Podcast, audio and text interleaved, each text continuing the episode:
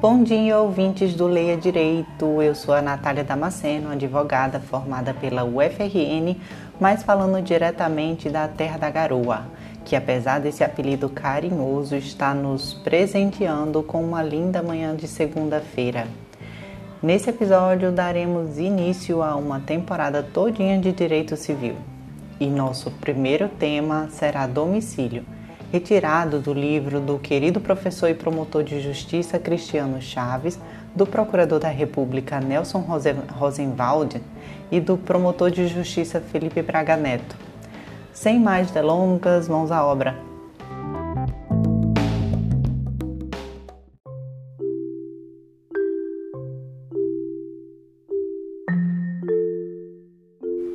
Gosto de olhar as pedras e os desenhos do vento na superfície da água.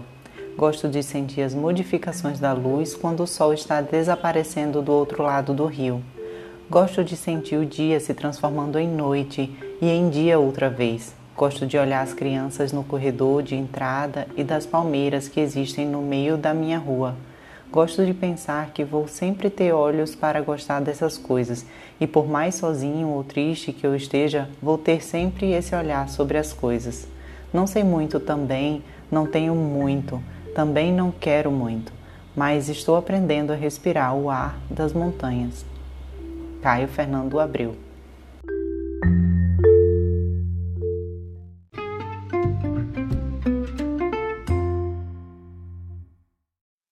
contextualização e importância.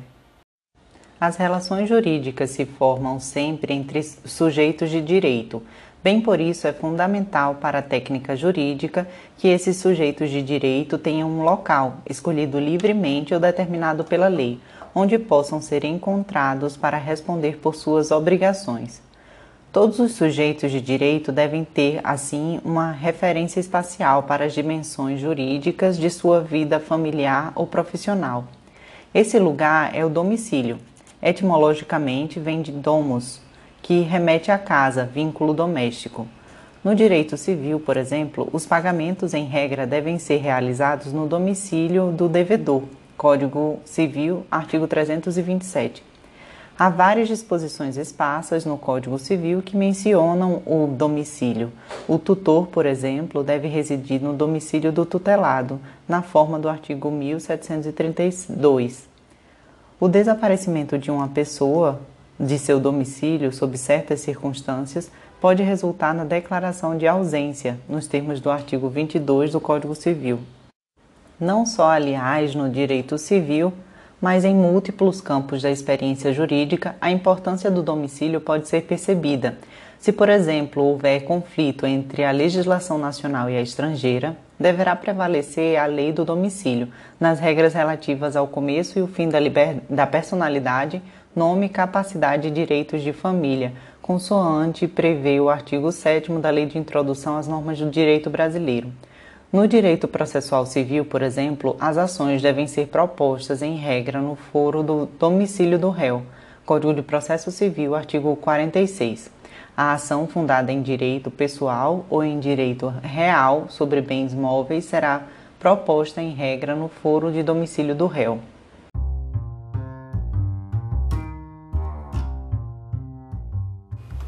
São inúmeras as disposições no processo civil brasileiro que tomam o domicílio como referência para a incidência de suas normas. O foro do domicílio do autor da herança no Brasil é o competente para o inventário e demais medidas a ele relacionadas, inclusive aquelas em que o espólio for réu. Código de Processo Civil, artigo 48. Se alguém, por exemplo, é domiciliado em Belo Horizonte, mas falece em Recife, será em Belo Horizonte que deverá ser aberto o seu inventário e lá devem ser propostas eventuais ações contra o espólio. Também, em outro exemplo, a ação em que o ausente for réu será proposta no foro de seu último domicílio, também competente para a arrecadação, o inventário, a partilha e o cumprimento de disposições testamentárias. Código de Processo Civil, Artigo 49. Há certamente exceções, mas essa é a orientação geral. No direito processual penal, a regra é que quem cometeu um crime será processado no lugar da infração, locus delicti commissi, ou não sendo conhecido o lugar da infração, no domicílio ou residência do réu, Código de Processo Penal, artigo 72. Assim, por exemplo, no caso em que o criminoso dopava as vítimas durante viagem interestadual de ônibus para furtá-las, o local exato do furto pode ser incerto. Pode-se, nesses casos, processar o réu em seu domicílio. O domicílio ou a residência do réu, portanto, no processo penal, é critério subsidiário, não principal. No plano da teoria geral do direito, a escolha do domicílio pode ser classificada entre os atos jurídicos em sentido estrito ou stricto sensu. São aqueles atos em que a vontade humana é relevante, porém, os efeitos do fato jurídico são determinados pela lei, não pela vontade humana. Distinguem-se, nesse sentido, dos negócios jurídicos, nos quais a vontade humana é relevante não só para a sua formação, como também para a definição dos seus efeitos.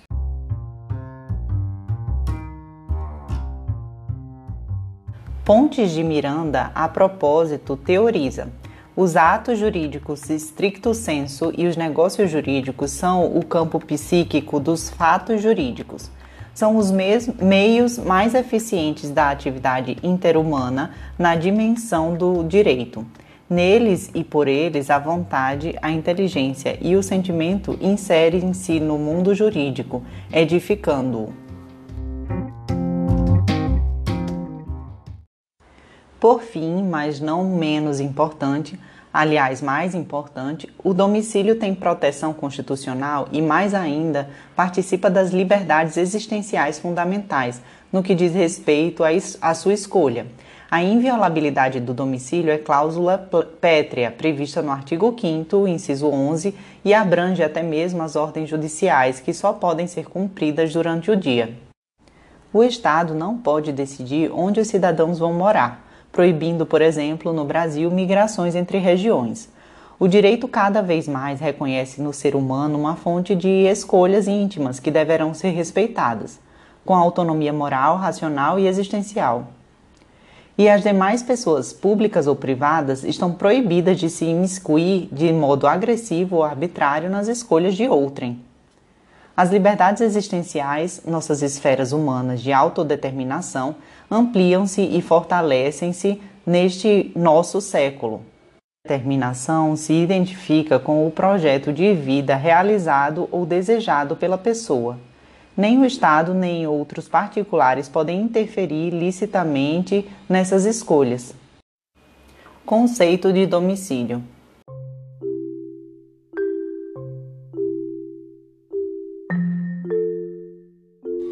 Dia desses me perguntaram sobre as fronteiras de Minas Gerais.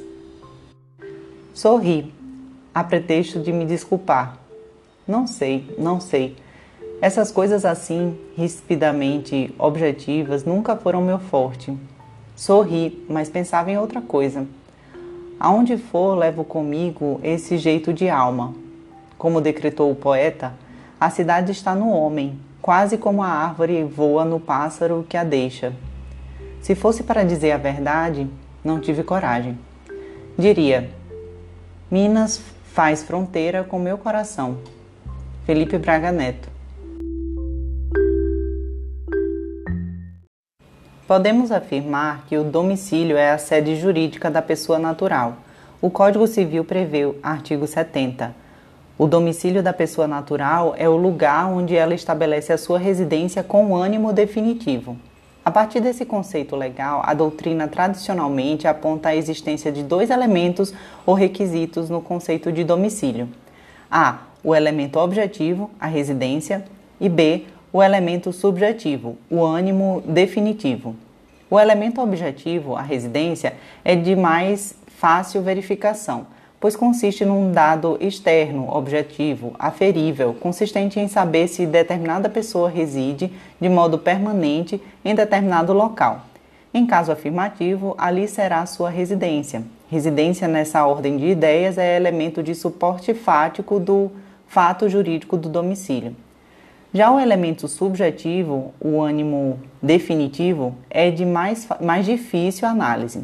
Se alguém mora em Belo Horizonte e passa as férias em Salvador, Salvador não será seu domicílio, por certo. Nem será, nem serão nossos domicílios aqueles lugares onde pernoitamos ou onde estaremos em breves viagens profissionais. Digamos que passarei três semanas em Brasília num curso. É preciso, segundo a doutrina, para que nós tenhamos o conceito civil de domicílio, não só o elemento da residência, mas também a vontade de lá permanecer. Ânimo definitivo, portanto, deve ser lido como intenção de permanência em determinado lugar, situação oposta a quem está de passagem, de férias, fazendo um curso, etc. Ânimo definitivo não deve ser lido de forma literal, com áreas de definitividade. Criticaremos de modo breve ainda neste capítulo, certos modelos interpretativos para a expressão. Domicílio profissional. O domicílio não diz respeito apenas às relações existenciais, afetivas, familiares, etc., mas também remete de modo particularmente relevante às re relações profissionais. Bem por isso, o Código Civil, artigo 72, aponta: é também domicílio da pessoa natural quanto às relações concernentes à profissão, o lugar onde está esta é exercida. Trata-se, aliás, de algo bastante comum em nossos dias. Alguém que mora com a família em determinada cidade e trabalha em outra, ou mora na região metropolitana e trabalha no centro, na capital. Em Minas Gerais, com seus 853 municípios, trata-se de situação relativamente comum. Alguém continua morando com a família no interior, mas trabalha na capital ou em cidade próxima. Teremos, no caso, não um, mas dois domicílios. Veremos adiante a questão da pluralidade de domicílios, mas já adiantamos que isso é possível no Brasil. Aliás, no que se refere ao domicílio profissional, o próprio artigo 72, em seu parágrafo único, estabelece se a pessoa exercitar a profissão em lugares diversos, cada um deles constituirá domicílio para as relações que lhe, lhe corresponderem. Se, digamos, um cirurgião tem consultório, algo que atualmente não é raro, em Rio, São Paulo e, e Brasília, Brasília, qualquer dessas cidades, por certo, será domicílio, nos termos do artigo 72, parágrafo único, quanto às relações concernentes à profissão. Não há, aliás, no Código Civil qualquer prevalência ou maior importância do domicílio pessoal em relação ao profissional ou vice-versa. Hoje não é exagero dizer que as referências do universo físico convencional perderam espaço. A internet e as redes sociais relativizam as distâncias físicas e revolucionam em muitos aspectos as formas e os modos de contato. Profissionalmente, as distâncias, em muitos casos, perderam sentido, podendo-se trabalhar às vezes com mais eficiência dentro da própria casa. E as novas tecnologias conseguem reunir pessoas em locais fisicamente muito distintos, como se estivessem uma, uma, uma, diante da, uma diante da outra. A velocidade de transmissão de sons e imagens impressiona. Tantos são os avanços que nem bem absorvemos a última novidade e outra ainda mais incrível surge desafiando nossa capacidade de assimilação.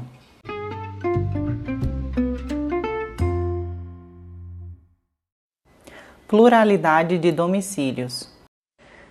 Discute-se há tempos na doutrina a questão da possibilidade de termos mais de um domicílio. Várias foram, através dos séculos, as teses e mesmo as orientações legislativas, dependendo do lugar e das circunstâncias históricas. Não nos parece que haja, sobretudo na sociedade da informação em que vivemos, ágil e complexa, razão para limitar num único lugar o domicílio das pessoas. Nem parece adequado rigor demasiado em sua conceituação. Lembremos que no universo digital, onde declaramos o imposto de renda, compramos bens e adquirimos serviços numa escala crescentemente maior, a referência espacial é cada vez mais incerta. Mesmo nas lesões, no chamado cyberbullying, por exemplo, uma montagem digital de fotos feito por um colega de, de classe ou um grupo deles para humilhar outro. Onde aconteceu a lesão? A escola, colégio ou faculdade é responsável? Ou apenas os pais dos agressores no caso de serem menores? O, o local da postagem é relevante? A pluralidade de domicílios é possível no direito brasileiro seja para pessoas naturais, seja para pessoas jurídicas. Convém lembrar que, à luz do processo civil, se houver a pluralidade de domicílios, o réu poderá ser demandado no foro de qualquer deles, firmando-se a competência pelo critério da prevenção. Código de Processo Civil, artigo 46, parágrafo 1. Registremos ainda que, à luz da teoria geral do direito, não há relação jurídica entre a pessoa e o lugar em que é domiciliada. A relação jurídica se opera sempre entre sujeitos de direito, não entre o sujeito e a coisa. Sistemas francês e alemão. No plano do direito comparado, a doutrina aponta o sistema francês como exemplo do princípio da unicidade do domicílio. Só, só, podemos, de acordo com tal concepção, ter cada um de nós um único domicílio. Não é essa a concepção, entretanto, do sistema alemão, que aceita a pluralidade de domicílios. Opção brasileira. O Brasil optou pelo sistema alemão, albergando assim a possibilidade que a pessoa natural física tenha vários domicílios. Tal opção é externada pelo artigo 71, que prescreve: se, porém, a pessoa natural tiver diversas residência, residências onde alternadamente viva, considerar-se-á domicílio seu, qual, seu qualquer delas. Assim, se Flávio, executivo, vive dois meses no Rio de Janeiro e dois meses em São Paulo, alternadamente, terá como domicílio ambas as cidades. Código Civil, artigo 72, parágrafo único. Se, igualmente, um filho, ainda que maior, lembremos que os filhos, em fenômeno mundial particularmente acentuado na Itália, costumam sair das casas dos pais cada vez mais tarde. Mora períodos com um pai em determinada cidade e períodos com a mãe em, outras, em outra. Qualquer delas será o seu domicílio. Código Civil, artigo 71. O Código de Processo Civil, a propósito, determina, artigo 22. Compete ainda à autoridade judiciária brasileira processar e julgar as ações 1. Um, de alimentos quando a. o credor tiver domicílio ou residência no Brasil. B. O réu mantiver vínculos no Brasil, tais como posse ou propriedade de bens, recebimento de renda ou obtenção de benefícios econômicos. 2. Decorrentes de relações de consumo quando o consumidor tiver domicílio ou residência no Brasil. É possível também, como adiante veremos, que tenhamos um domicílio voluntário e um domicílio necessário ao mesmo tempo Trata-se, aliás, de situação não só possível como comum. Questionando o ânimo definitivo. Estamos caminhando para uma objetivação do conceito de domicílio?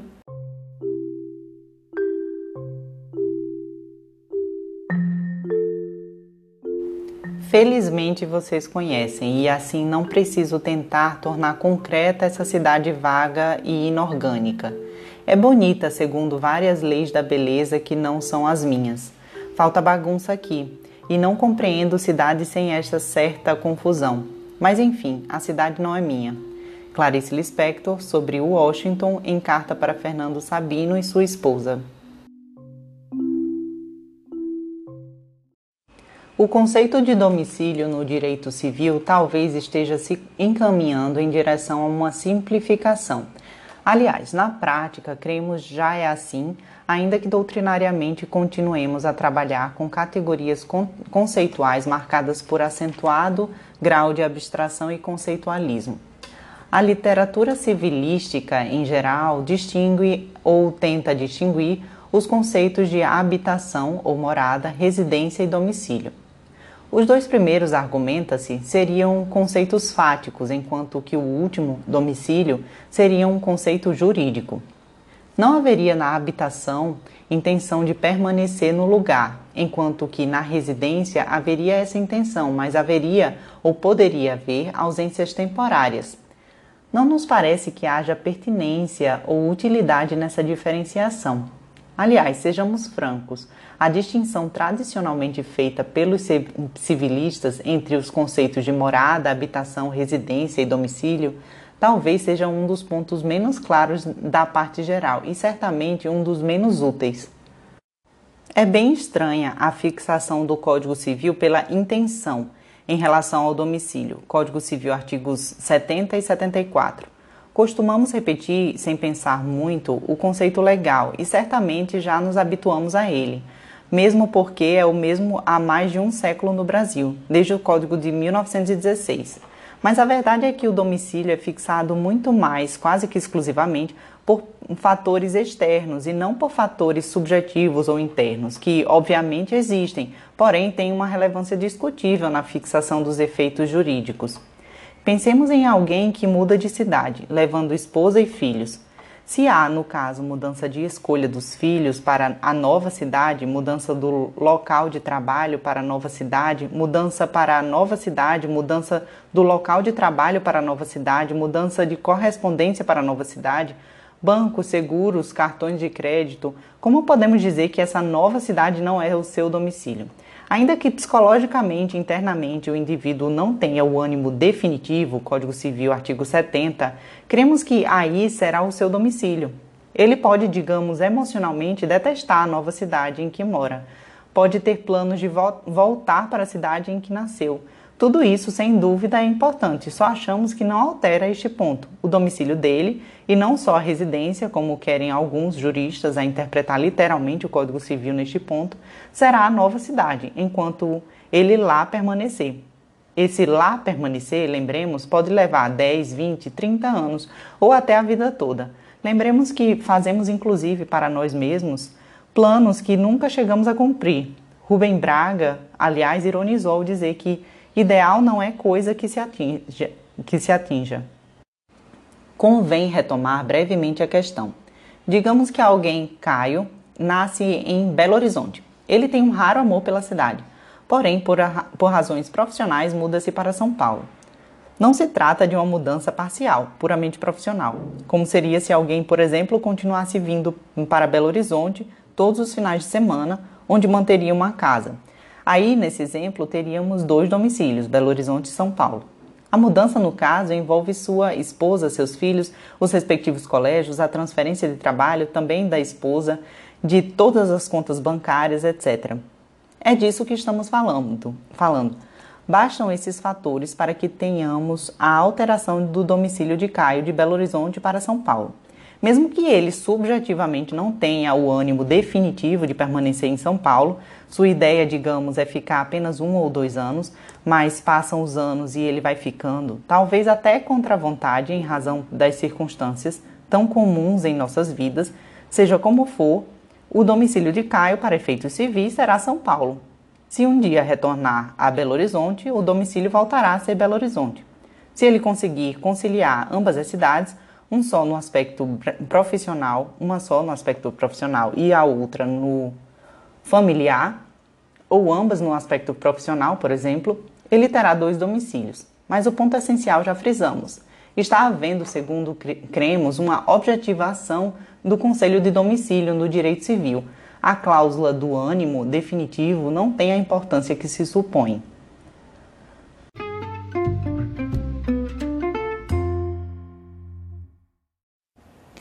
Espécies de domicílio. Há várias formas possíveis de classificação do domicílio. Aliás, qualquer classificação depende, sobretudo, do olhar de quem classificar e dos critérios que se elege para abordar o fenômeno.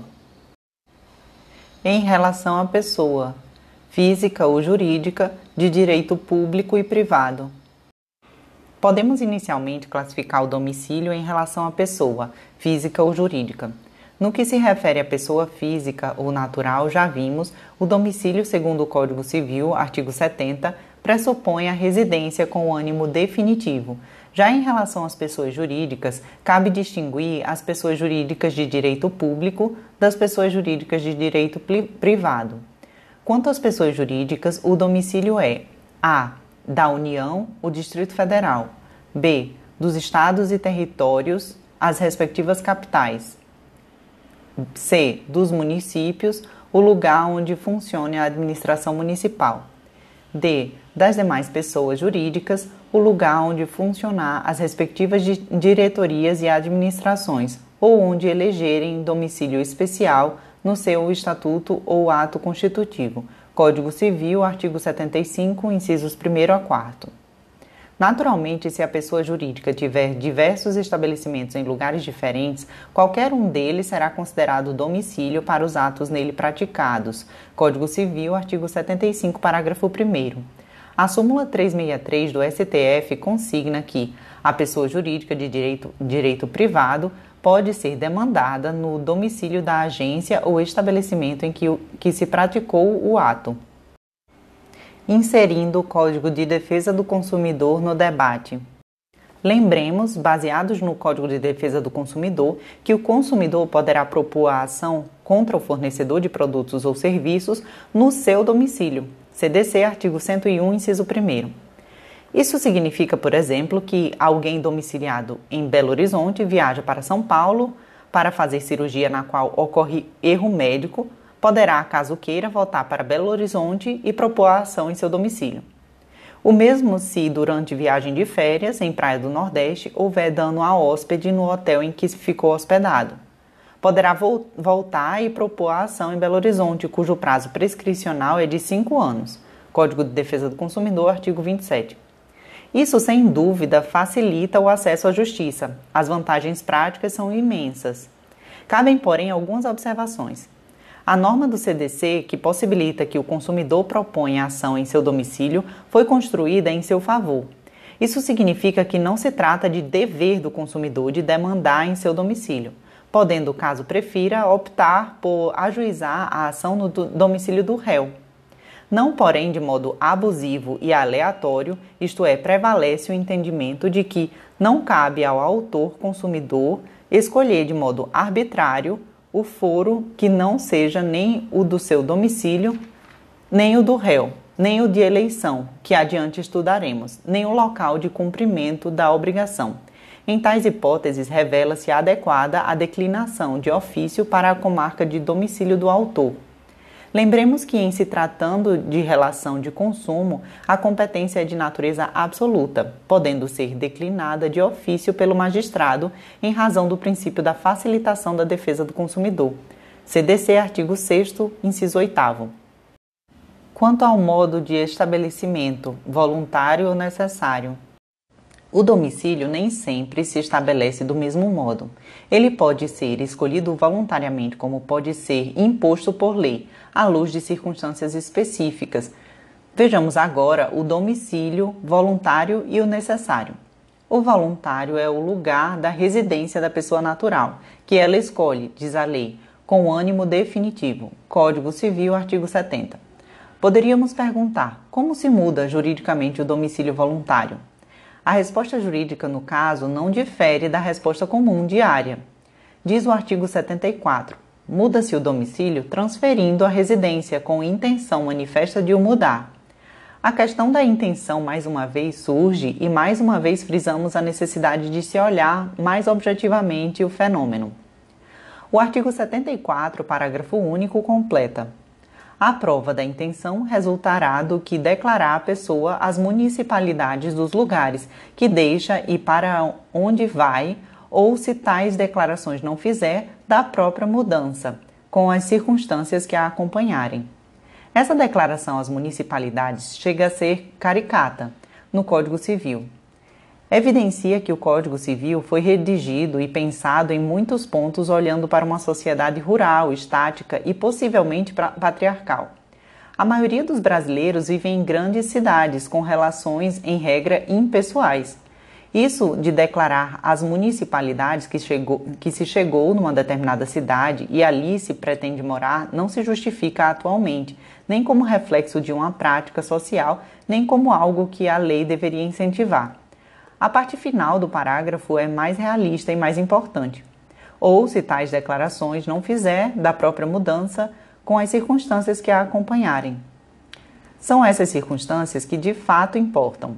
Mudança de escola dos filhos, transferência de emprego ou lotação em caso de função pública, compra ou aluguel de imóveis, etc. Outro aspecto relevante relativo ao direito processual a mudança de domicílio não implicará em mudança da competência do processo em curso. Vigora entre nós o princípio da perpetuatio jurisdictionis. A competência é definida no momento da propositura da ação. Já o domicílio necessário, conforme adiantamos, não decorre da vontade humana, mas da lei. Trata-se de presunção absoluta. O Código Civil estatui artigo 76 tem domicílio necessário o incapaz, o servidor público, o militar, o marítimo e o preso. Parágrafo único. O domicílio do incapaz é o do seu representante ou assistente, o do servidor público, o lugar em que exerce permanentemente suas funções, o do militar, onde servir, e sendo da Marinha ou da Aeronáutica, a sede do comando a que se encontrar imediatamente subordinado, o do Marítimo, onde o navio estiver matriculado, e o do preso, o lugar em que cumprir a sentença. Lembremos ainda ser possível e até comum que se tenha, ao mesmo tempo, um domicílio voluntário e um necessário.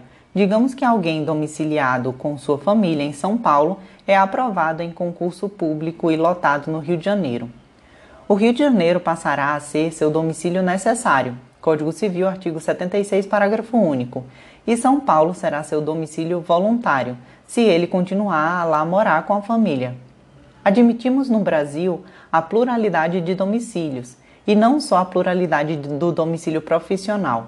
Aliás, os deputados federais e senadores em geral têm domicílio necessário em Brasília, mas moram com as respectivas famílias, em regra, nos estados de origem. Quanto ao âmbito espacial, geral ou especial, ainda classificar o domicílio tendo como ângulo de análise o âmbito espacial. Nesse sentido, ele pode ser geral, que é o domicílio que resulta da ligação de alguém com determinado lugar, seja em virtude de escolha voluntário, seja por imposição legal necessário. Já o domicílio especial seria aquele que resulta de determinado contrato. É o chamado domicílio de eleição ou domicílio contratual. O artigo civil, artigo 78, dispõe nos contratos escritos, poderão os contratantes especificar domicílio onde se exercitem e cumpram os direitos e obrigações resultantes. Podem, portanto, as partes numa relação contratual escolher um local para cumprimento de determinadas obrigações relativas ao negócio e, além disso, como é comum, escolher o local para eventuais discussões judiciárias relativas ao negócio jurídico firmado. Podem, portanto, as partes, numa relação contratual, escolher um local para cumprimento de determinadas obrigações relativas ao negócio e, além disso, como é comum, escolher o local para eventuais discussões judiciárias relativas ao negócio jurídico firmado. Em princípio, no direito civil, o chamado foro de eleição ou foro contratual é válido. É preciso, porém, analisar o caso concreto para verificar se não há obstáculo ao comparecimento em juízo, por exemplo, nem há ofensa à igualdade substancial ou material. Seja como for, há espaços normativos em que essa possibilidade de eleição não prevalece, como nas relações de trabalho. De igual modo, nas relações de consumo, essa cláusula não é válida, nem de modo mais amplo nos contratos de adesão. Pensemos, por exemplo, numa relação entre um, pass um passageiro de uma companhia aérea, cujas condições gerais dos contratos afirmassem que as ações contra essa companhia aérea não poderiam ser propostas no domicílio do consumidor. Trata-se de cláusula claramente inválida, nula. O Código de Processo Civil, de 2015, artigo 63, prevê que as partes podem modificar a competência em razão do valor e do território, elegendo o foro onde será proposta a ação oriunda de direitos e obrigações.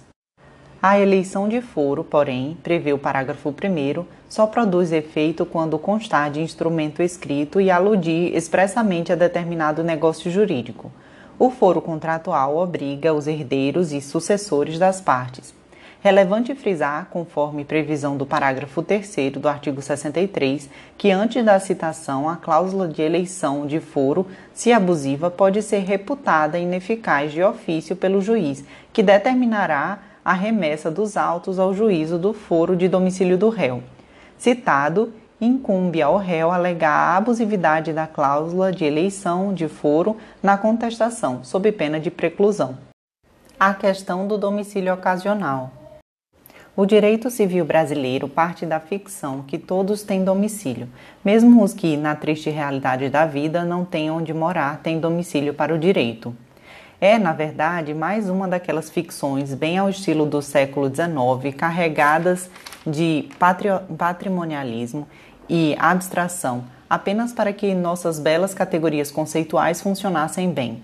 O Código Civil, nesse, nesse contexto, dispõe: artigo 73. ter-se-á por domicílio da pessoa natural que não tenha residência habitual o lugar onde foi encontrada. Assim, assim o mendigo que vive nas ruas por razões tão variadas, muitas vezes por questões emocionais e não apenas econômicas, como se costuma pensar, o andarilho, o ermitão, enfim, qualquer que tenha sido a opção existencial da pessoa ou a ausência dela, tem por, por domicílio o local onde forem encontradas. Domicílio da pessoa jurídica. No que concerne às pessoas jurídicas de direito privado, a sua sede jurídica pode ser natural, legal ou convencional. Natural é o domicílio decorrente do funcionamento da diretoria ou administração da pessoa jurídica bem como de suas respectivas filiais, sucursais ou agências, uma vez que, possuindo diversos estabelecimentos em lugares distintos, reputar-se-á domiciliada em qualquer deles para os atos neles praticados. Código Civil, artigo 75, parágrafo 1. Já o domicílio legal é o que decorre de expressa previsão da norma jurídica, ou seja, o seu domicílio, nesse caso, será o lugar da agência que contraiu a obrigação. Por seu turno, o domicílio convencional ou estatutário é aquele estabelecido no ato constitutivo, regularmente registrado. Em outras palavras, o domicílio fixado estatutariamente não é imutável, podendo a pessoa jurídica ter múltiplos domicílios fixados por lei ou pelo exercício da atividade empresarial. Pluralidade de domicílio da pessoa jurídica. À luz do que mencionamos, é intuitivo reconhecer as pessoas jurídicas também a possibilidade de pluralidade de domicílios. Assim, reconhece o enunciado da súmula 363 do STF. A pessoa jurídica de direito privado pode ser demandada no domicílio da agência ou estabelecimento em que se praticou o ato. A importância do reconhecimento da multiplicidade de domicílios resultado do propósito de facilitar o acesso à justiça, permitindo que a vítima acione a pessoa jurídica onde tra travou relações jurídicas.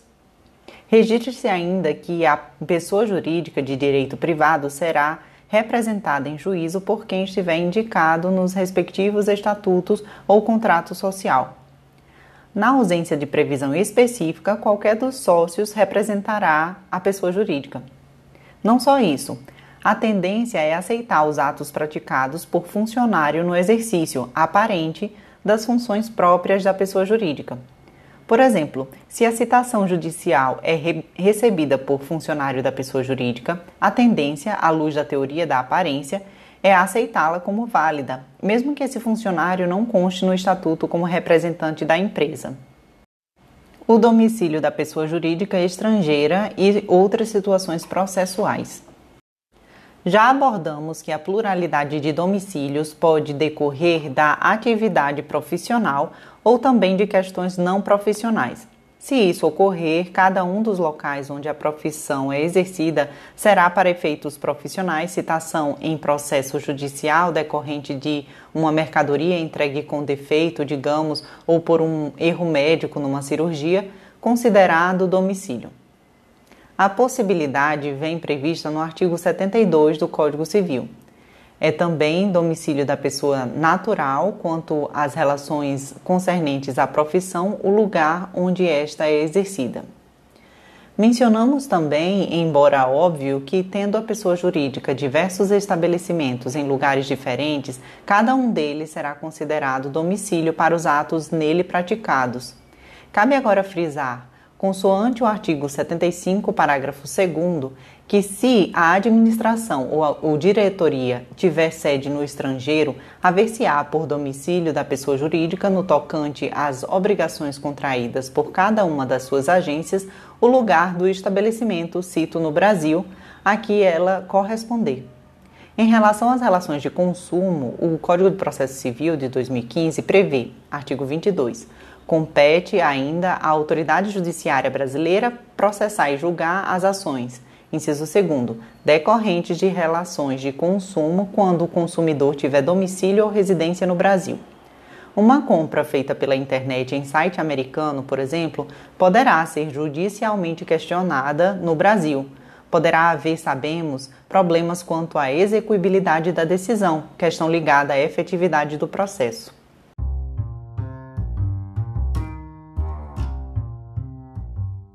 Convém mencionar ainda que o Código Civil, artigo 77, prevê que o agente diplomático do Brasil, que citado no estrangeiro alegar extraterritorialidade, sem designar onde tem no país o seu domicílio, poderá ser demandado no Distrito Federal ou no último ponto do território brasileiro onde o teve. Relevante, por fim, lembrar que nos processos judiciais, se a União for autora, a ação deverá ser proposta no domicílio da outra parte. Assim, se sou domiciliado em Belo Horizonte, será aqui que a União deverá propor a ação. Se for o contrário, isto é, se eu for propor uma ação contra a União, tenho três possibilidades. Posso propor no meu domicílio, Belo Horizonte, posso propor no lugar da ocorrência do ato ou do fato que deu origem à demanda, digamos que em viagem para Recife meu carro foi atingido por um veículo desgovernado do Exército, é facultada a propositura da demanda lá. E C. Posso ainda propor a ação no Distrito Federal. Artigo 51. É competente o foro de domicílio do réu para as causas em que seja autor a União Parágrafo único. Se a união for a demandada, a ação poderá ser proposta no foro do domicílio do autor, no de, de ocorrência do ato ou fato que originou a demanda, no de situação da coisa ou no Distrito Federal. Código de Processo Civil, artigo 51.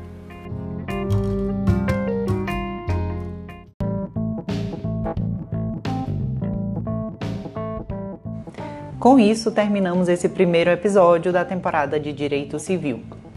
Como deu para perceber, o livrinho do professor Cristiano Chaves é muito prazeroso de ler. Hoje vimos o conceito civil de domicílio e seus elementos subjetivo, ânimo definitivo e objetivo, residência, Descobrimos que a escolha do domicílio é ato jurídico em sentido estrito, pois apesar de a voluntariedade ser importante, esta escolha gera efeitos independentes da vontade do sujeito. Vimos também que o Brasil optou pelo sistema alemão de domicílio, que permite a pluralidade. Por derradeiro, analisamos as espécies de domicílio: o voluntário e o necessário, o da pessoa jurídica e o da física, o geral e o especial. Vejo você no próximo episódio em que trataremos sobre os bens. Tchau, tchau!